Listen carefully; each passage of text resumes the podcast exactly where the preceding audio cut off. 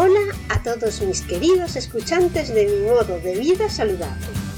Soy Margot Tomé, creadora del blog mimododevida.com, una apasionada de la comida saludable y del deporte desde que tengo 10 años. Leo todo, todo lo que cae en mis manos sobre fitness y nutrición. No lo puedo evitar. Madre de familia numerosa. Trabajo por las mañanas fuera de casa y estudio y hago deporte casi todos los días por las tardes. En este podcast voy a contarte cómo consigo que mi familia y yo comamos siempre de forma saludable a pesar de que no me gusta cocinar. Te cuento mis trucos para ahorrar tiempo en las gestiones diarias, cómo cocinar sano para 5 en poco tiempo y cómo hacer ejercicio a diario y algunas de las aplicaciones y herramientas modernas que me facilitan la vida. mimododevida.com El teletrabajo ha llegado para muchos. Lo hemos experimentado ya hace un año, en marzo de 2020, muchos de nosotros, y nos damos cuenta de que es una vida mucho más sedentaria cuando trabajas en casa y además no puedes salir. Pero te voy a dejar en estos dos audios van a ser dos capítulos con los mejores consejos de entrenamiento y los mejores consejos de alimentación para cuando estás trabajando desde casa y no quieres ganar kilos por moverte mucho menos. Hoy hablaremos de los mejores consejos de entrenamiento y alimentación para trabajar desde casa y no morir en el intento. ¿Recuerdas cuando salíamos todos de casa para ir a trabajar?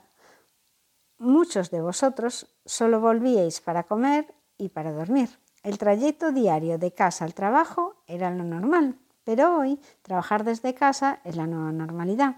Esto ha supuesto muchos cambios en nuestra vida cotidiana de los que quizá no te hayas percatado. Nos movemos menos que antes y esto te lo aseguro. Y tenemos una cocina bien equipada a la vuelta de la esquina. Entonces voy a contarte los tres consejos que podemos seguir para mantenernos activos a pesar de hacer teletrabajo. ¿Por qué nos movemos menos cuando trabajamos desde casa? Porque para empezar nuestro único trayecto está entre la cama y el escritorio.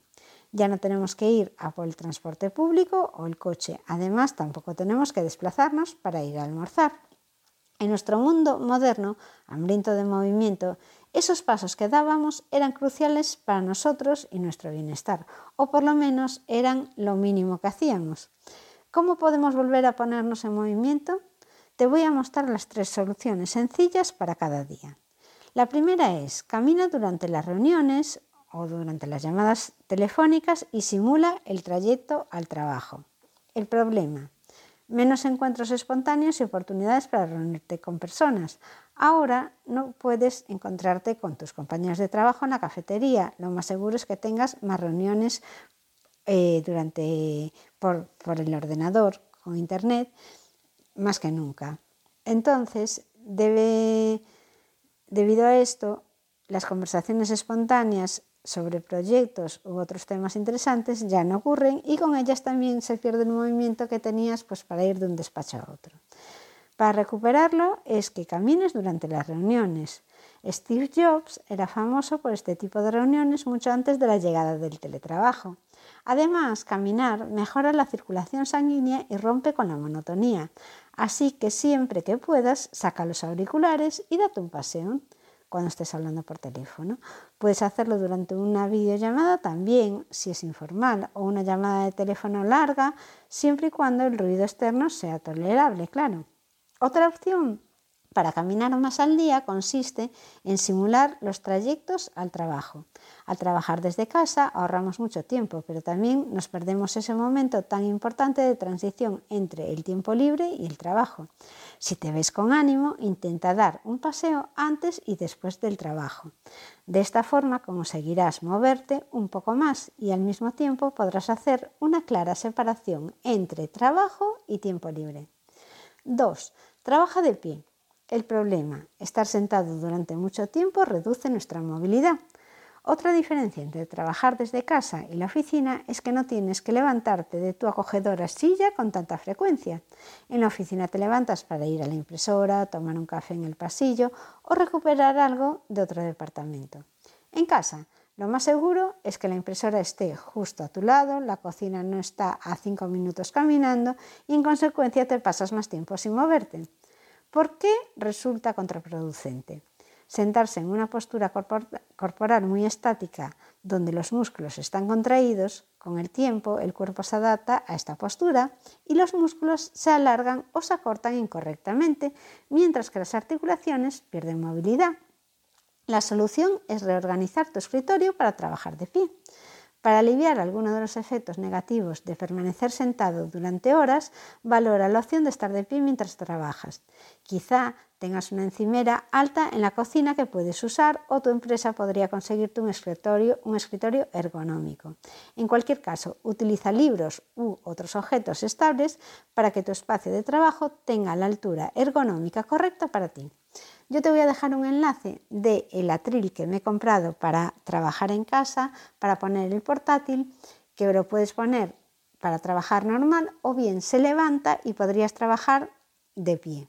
Tiene al lado del atril hay como un saliente que es una bandejita en la que utilizarías el ratón. La verdad es que está muy bien.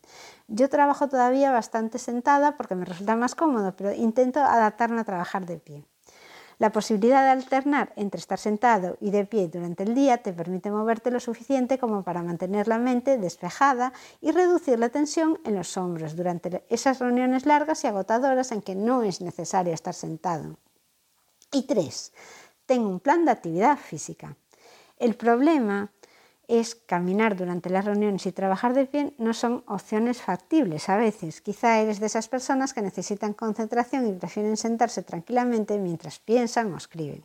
Como resultado, caminar o trabajar de pie no está hecho para ti. La solución es que planifiques con antelación tu actividad física. Lo que puedes hacer en vez de caminar o trabajar de pie es moverte a intervalos regulares planificando las pausas. Por ejemplo, puedes establecer una alarma cada 30, 45, 60 minutos y hacer 5 minutos de actividad física, como pueden ser algunos estiramientos o unos cuantos jumping jacks o algunas mm, sentadillas. Yo lo que tengo es un reloj que también te voy a dejar el enlace porque te avisa, mm, es una pulsera de actividades, te avisa cuando llevas mucho tiempo sentado, lo programas y le puedes poner los tiempos para que te avise. Y a mí la verdad es que me estresa bastante porque a veces mm, me parece que han pasado cinco minutos y la pulsera ya me está avisando. El tiempo cuando estás trabajando pasa volando y no te das cuenta de la cantidad de horas seguidas que puedes estar sentado. Si por el contrario tú no puedes planificar las pausas regulares porque no sabes cuándo tendrás tiempo para llevarlas a cabo, lo mejor, la mejor opción es planificar una sesión de entrenamiento completa antes o después del trabajo. Si puedes planificar tus pausas, podrías incluso programar tu entrenamiento durante la jornada laboral para romper con el sedentarismo prolongado. Considera los momentos de ejercicio como importantes compromisos laborales y asegúrate de respetarlos. Al hacerlo, tu jornada laboral tendrá un comienzo o un final específico. Si te gusta madrugar, completa tu sesión antes de empezar a trabajar, pero si prefieres entrenar por la noche, hazlo después del trabajo y luego relájate en el sofá.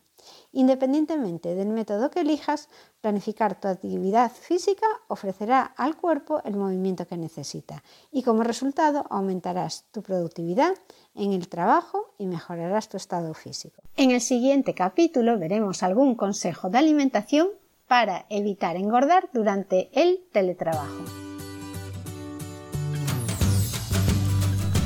Hasta aquí mis consejos para hacer vida saludable en este entorno insaludable. Tengo muchos más.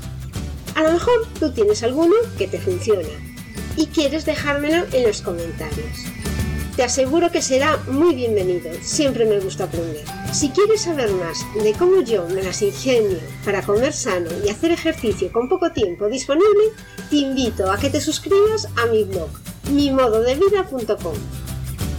Ya sabes, suscríbete al blog o a mi podcast y activa las notificaciones para que te avisen de los nuevos capítulos, pero hazlo ahora porque después te vas a olvidar. Puedes también dejarme una reseña y algún comentario bonito. Esto es todo por hoy, mis queridos escuchantes. Este podcast ha llegado a su fin. Si quieres ver la versión en vídeo, puedes hacerlo en YouTube, en el canal de Margot Tomer. Nos vemos en el próximo capítulo. Muchísimas gracias por escucharme y hasta luego.